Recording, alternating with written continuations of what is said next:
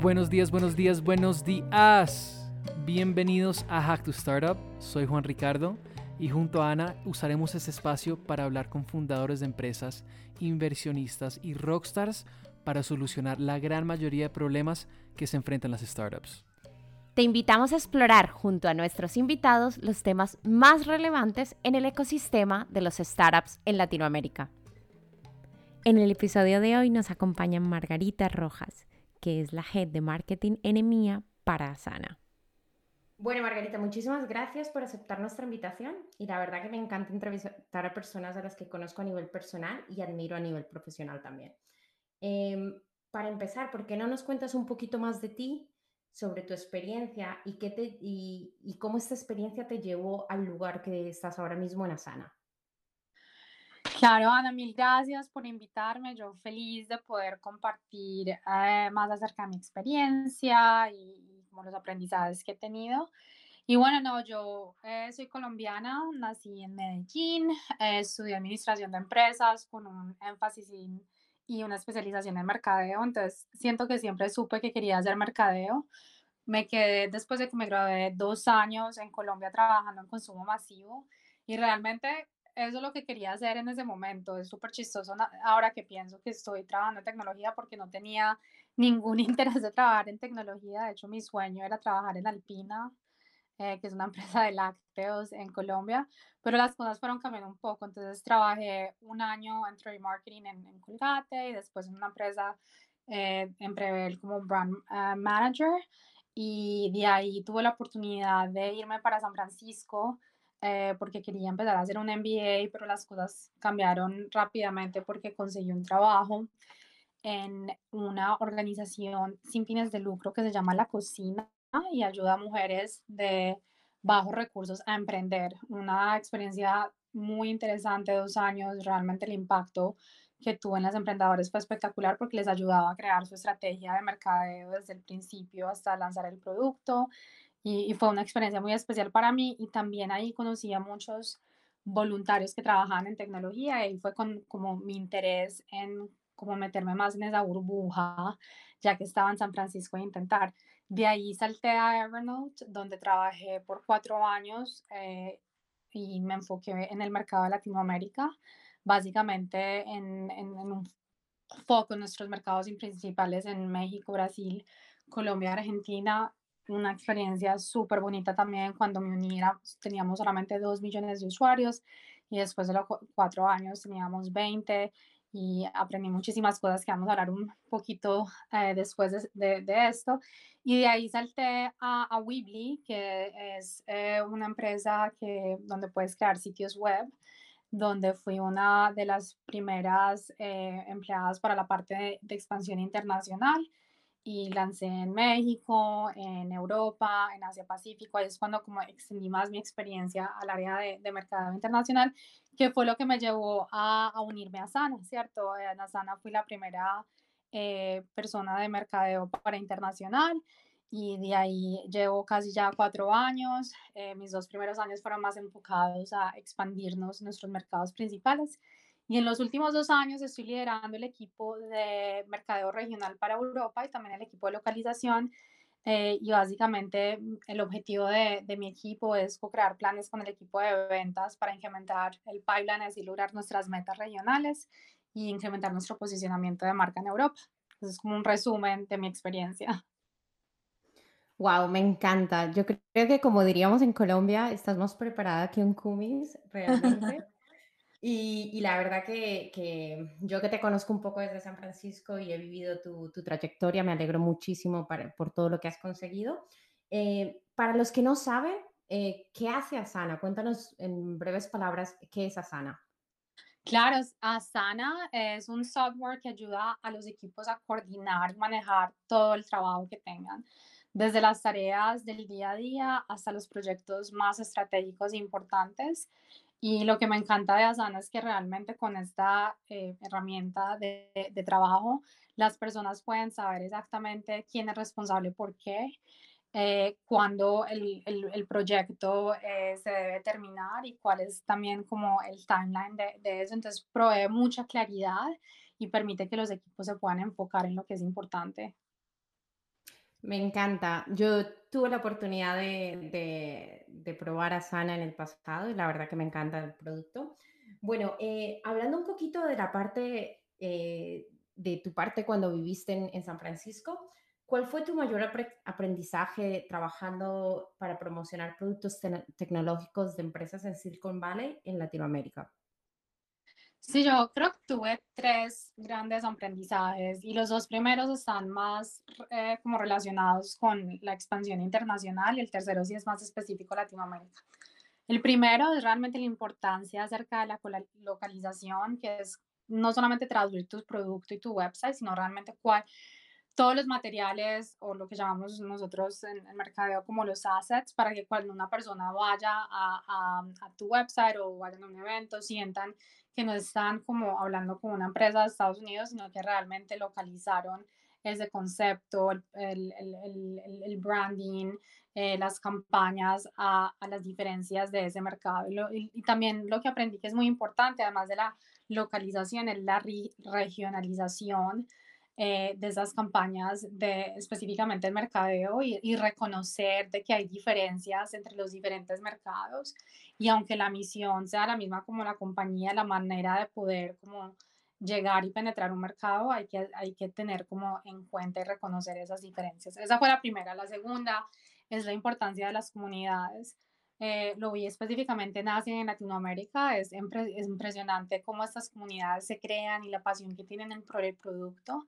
Lo vi, vi, mucho en Evernote eh, y también lo veo en Asana y creo que este efecto de comunidad lleva mucho a, a la, eh, a que sea viral. lo que llamamos en el mercado como el efecto de, de word of mouth, entonces esa importancia de cultivar esas comunidades, eh, de estar ahí, de crear eventos para ellas, de, de, de, asegurarse que estás conectando a las personas, es lo que realmente va a llevar a que tu, tu marca crezca. Y el último aprendizaje que tuve, pero muy importante, este sí es específico a Latinoamérica, es el reto, y esto lo vivimos mucho en, en, en Evernote, el reto de monetizar a tus usuarios cuando en una región muchos de ellos no están bancarizados. Y esto está cambiando un poco en los últimos años. Hay grandes emprendimientos que se están enfocando en esto, pero realmente esto es un, un aprendizaje muy grande y un reto para las compañías porque hablando un poco de la importancia de, de las eh, diferencias entre mercado, cada país en Latinoamérica tiene diferentes métodos de pagos, entonces eh, si trabajas en una compañía de Silicon Valley es como crear un caso interno para que te den los recursos, para que puedas como realmente suplir esa necesidad que es importante para, para ese mercado. Antes la monetización fue un aprendizaje, pero un reto a la vez. Yo creo que estoy totalmente de acuerdo contigo en todos, como para localización, importancia de las comunidades y el reto de monetizar a tus usuarios.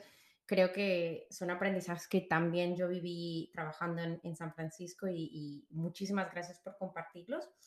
Eh, hablando un poquito más, eh, llevas varios años trabajando en la industria de la tecnología y de las startups. Desde tu punto de vista, eh, ¿qué diferencias ves entre el funcionamiento actual del ecosistema de startups eh, comparado a lo que viste o a lo que había hace, años, hace muchos años cuando estabas en Colombia, por ejemplo? Sí, uh, estaba pensando acerca de esa pregunta porque me di cuenta que para serte súper honesta, cuando yo hace eh, 12 años, no, 15 años, ya no vivo en Colombia. Eh, y creo que en ese momento no estaba para nada metida en el mundo de emprendimiento tecnológico, era algo que no me llamaba la atención, realmente mi amor por eso empezó estando en San Francisco, pero fui muy afortunada en Everton de conocer grandes emprendedores, tuve los primeros que conocí que son grandes amigos míos, eh, Cristian y Freddy Platzi, que es una de mis historias favoritas de éxito de Colombia. También muy, fui muy afortunada que a través de los años eh, estando en San Francisco conocí a más emprendedores y es muy inspirador ver todos los emprendimientos que tenemos en Colombia y cómo está creciendo el, el ecosistema.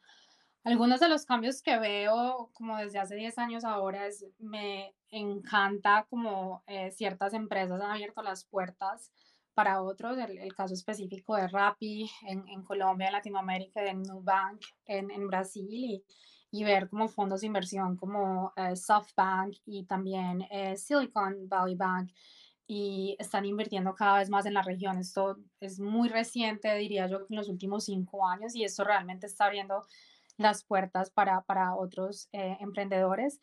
Y lo segundo que, que, me que me parece que había un cambio bastante es que yo me acuerdo que antes de irme había como este tabú al, al, al el miedo al fracaso y que si uno fracasaba entonces era el perdedor de la familia. Y, y creo que con el, con el incremento de, de, los emprendimientos que hemos tenido en Colombia, ya el fracaso no es visto así. Creo que uno de los aprendizajes más lindos que yo he tenido en, en Silicon Valley ha sido que el, el, el fracaso es visto como un aprendizaje de hecho, a las grandes compañías les gusta contratar emprendedores que no les dan funcional emprendimiento porque les da un, un, una manera distinta de ver el mundo, de conocer de diferentes áreas de un negocio, el hecho de poder hacerle pitch a inversionistas, el riesgo, el, el, también el hecho de que, sean, de que se arriesguen, eso dice mucho, eh, mucho de ti. Entonces, eh, el, la parte de, del, del fracaso y, y, y, siento que con el tiempo ya la parte del riesgo eh, también va a cambiar. Es muy interesante cuando voy a Colombia, todas mis amigas me dicen, ay, tú pareces una eh, teenager cambiando de trabajo cada cuatro años, porque en, en, en, el, el, el, en el mundo tradicional, mis amigas cuando se graduaron, ellas llevan 14 años en la misma compañía,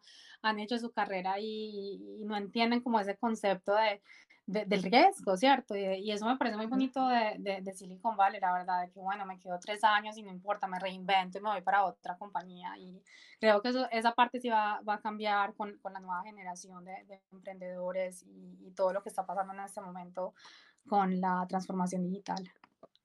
Me encanta, me encanta porque me siento súper identificada, aparte las dos somos de paisas, de Medellín, y me siento muy identificada porque me pasa lo mismo cada vez que voy a Colombia y, y, una cosa muy, muy interesante cuando que hablabas del el perder el miedo al fracaso, en, me llamó mucho la atención cuando viví en San Francisco que la gente celebraba el fracaso y era como, ¿qué me estás contando? ¿Por qué? Entonces, eh, la verdad que ahí estoy totalmente de acuerdo contigo. Eh, volviendo un poquito al, al, al, al desarrollo en Latinoamérica, ¿Cuál crees que será el sector o la industria con más oportunidades de desarrollo en Latinoamérica en los próximos años? Sí, bueno, e-commerce yo creo que lo sabemos que el COVID realmente, o sea, aceleró la, la eh, transformación digital. Yo apostaría por la educación y la salud. Y creo con, que con esta aceleración de la transformación digital va a forzar a que tenga que haber una disrupción en las industrias más tradicionales y creo que, que va a haber mucho emprendimiento en, en esos dos.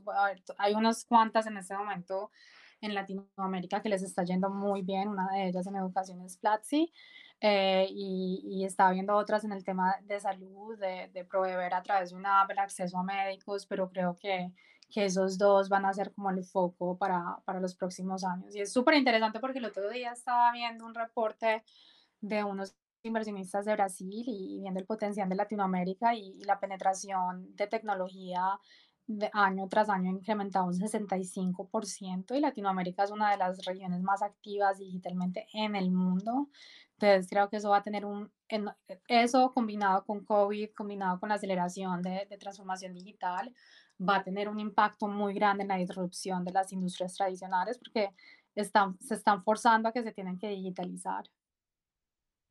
Tienes totalmente de acuerdo contigo. Yo creo que los últimos años el fintech ha sido uno de los que más se ha disparado sí. en Latinoamérica y en Colombia, pero estoy de acuerdo contigo que lo, la parte de educación digital y la parte de salud digi eh, digital eh, son, son, eh, son industrias que creo que van a crecer en los próximos años. Em, volviendo un poco a la parte de mercadotecnia y, y tu experiencia, em, ¿Cuáles crees que son las principales destrezas que, que, un emprendedor debe tener en cuenta para contratar a alguien en mercadeo?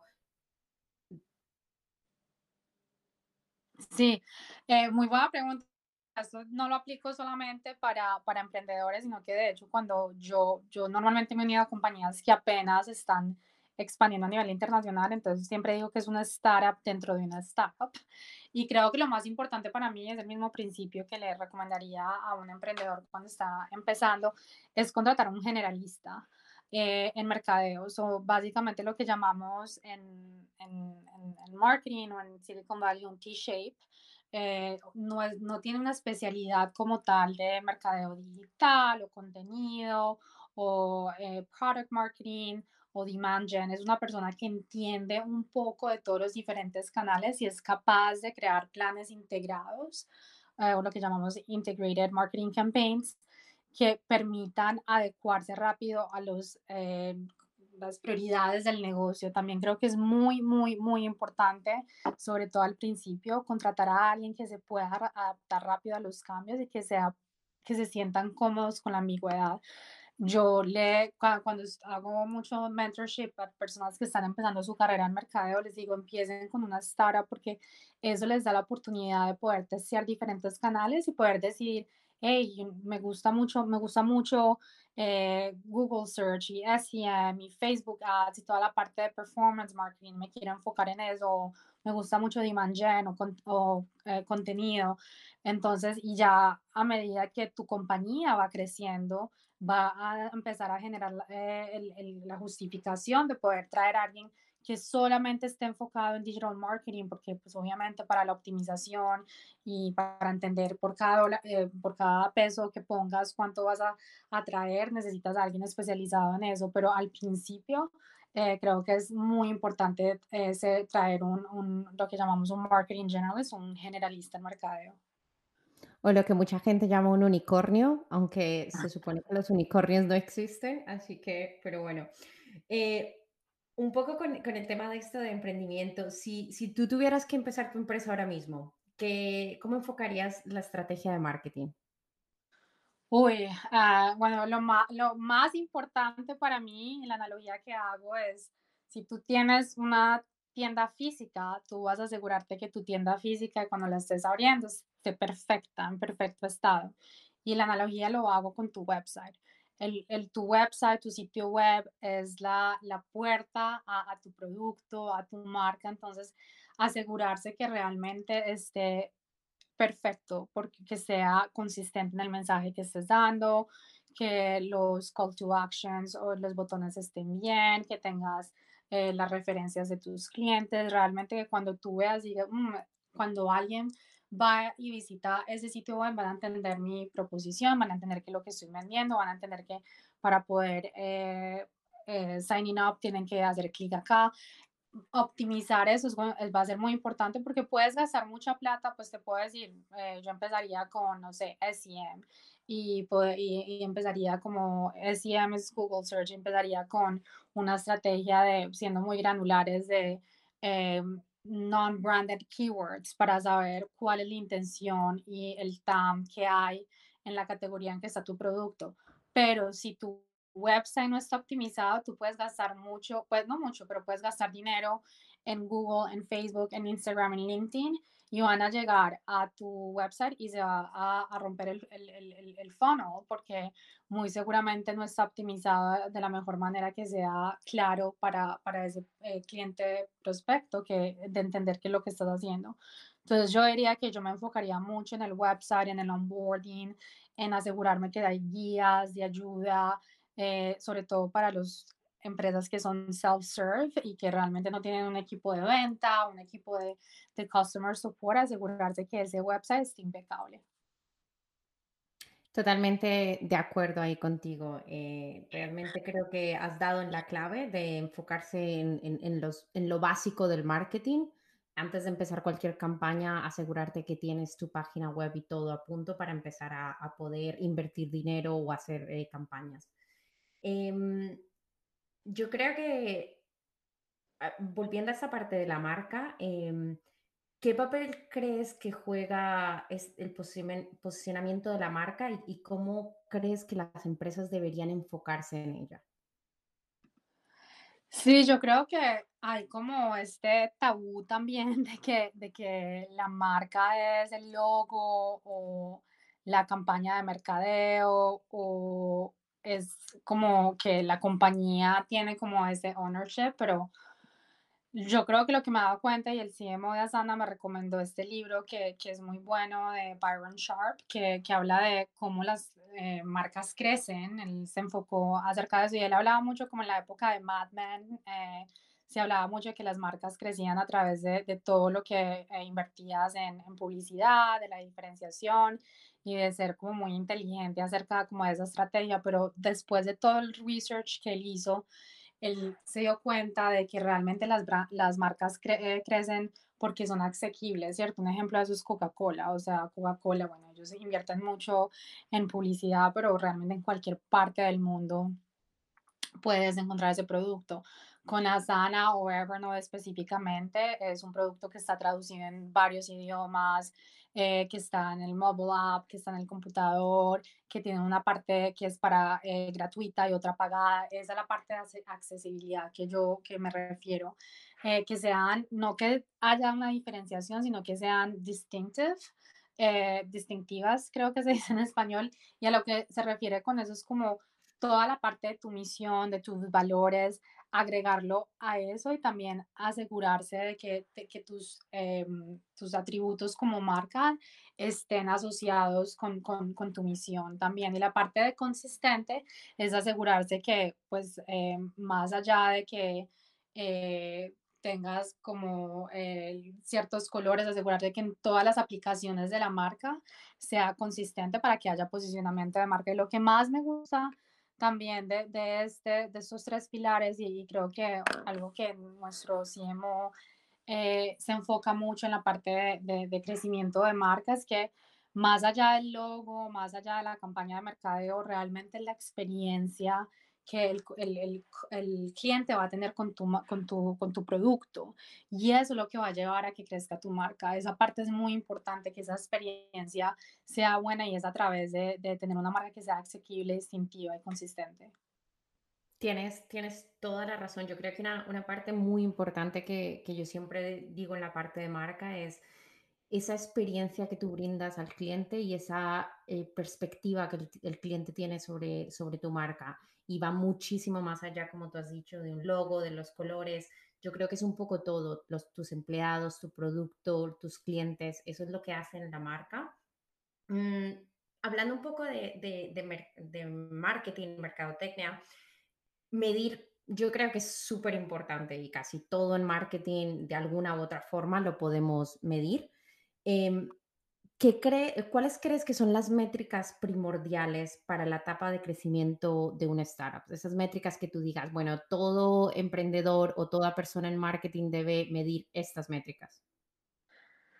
Ah, sí, es súper interesante. Yo, para responderte directamente la pregunta y al final le voy a agregar algo, diría que lo más importante cuando estás en la parte de crecimiento, hay unas métricas que son claves como el tráfico, el número de sign-ups, el, el, conversion rate que tienes eh, de, de, eso, eh, el LTV to CAC, que para resumirlo súper rápido es como, bueno, de todo lo que yo estoy invirtiendo en, en, en, mis esfuerzos de mercadeo, cuánto me va a demorar en generar como un retorno a la inversión por cada usuario.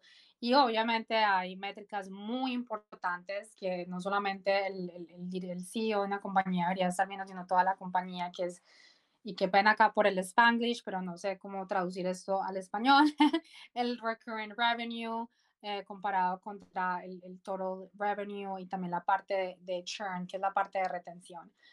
Eh, y si estás en una compañía que es más enfocada como en B2B, la parte de pipeline es, es muy importante también, pero creería yo que con mercadeo específicamente les recomiendo que eh, Dave McClure, que él trabajó mucho tiempo en 500 Startups, creó este como modelo de eh, los de Pirate Metrics, que básicamente es todo como los metrics que están relacionados con el funnel de mercadeo, que es la parte de adquisición, activación, retención, la parte de revenue y, y, referral, lo que él llama el AARRR. Y yo creo que a partir de cada parte del funnel van a haber específicas métricas que tienes que tener en cuenta eh, y no, pues quiero ir a los detalles porque es demasiado granular, pero creo que ya cubrí eh, al principio cuáles serían las como más importantes que yo miraría. Me encanta. Yo espero que todo el mundo esté tomando notas de, de, las métricas que ha dicho Margarita y vayan y busquen qué significan por si no saben. Eh, conectando un poquito esto, has dicho, una, has, has dicho algo sobre retención y hay estadísticas que dicen que adquirir un nuevo cliente cuesta siete veces más que mantener un, un cliente que ya tienes. Eh, ¿Cómo crees que marketing puede ayudar a las startups para retener a sus clientes y aumentar esa fidelización?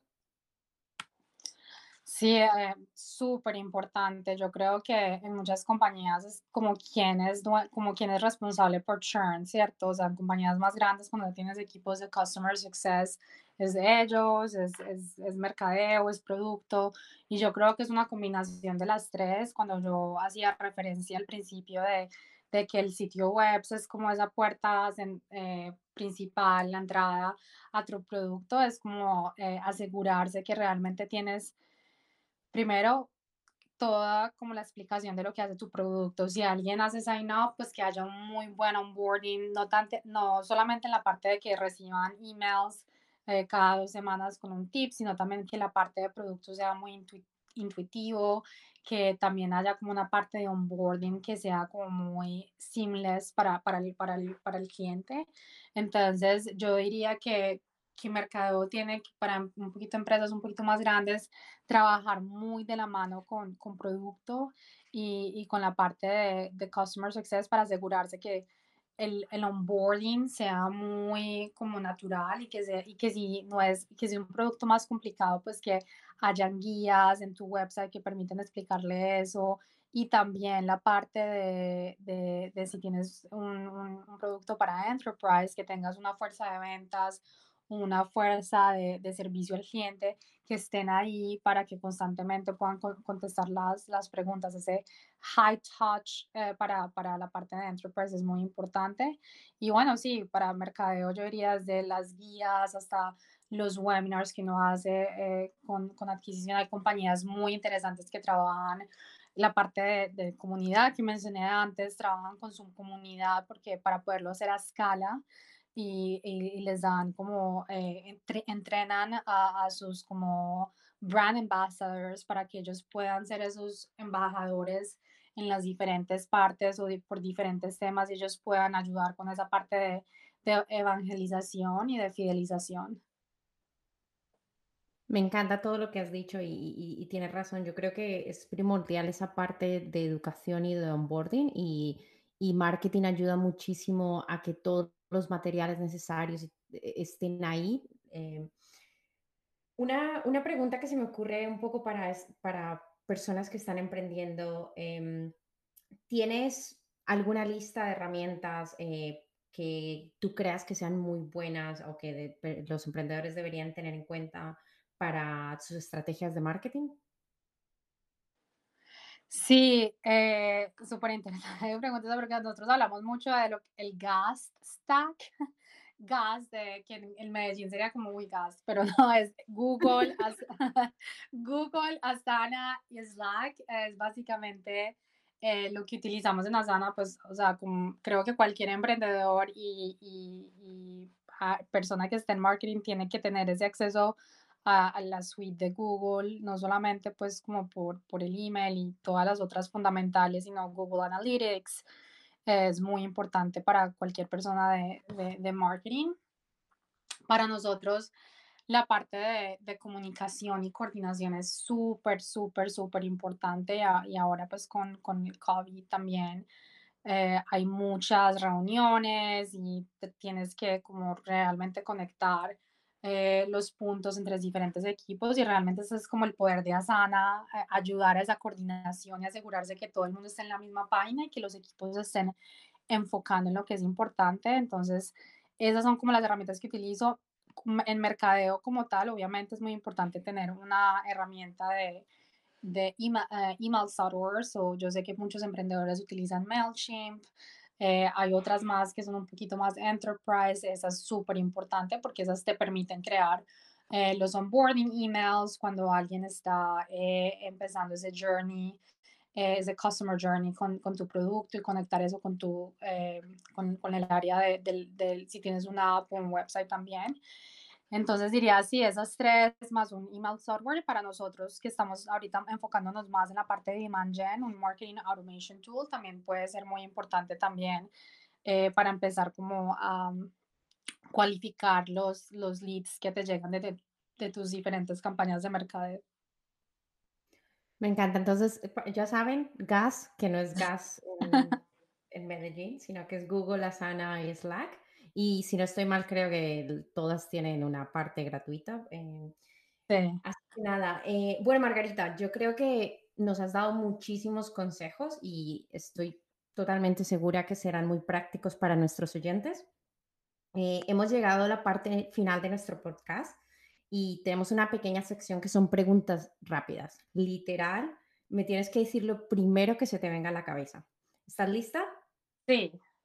Listo. ¿Libro favorito? Sapien. ¿Qué te hubiera gustado haber sabido cuando empezaste? No tenerle miedo al fracaso.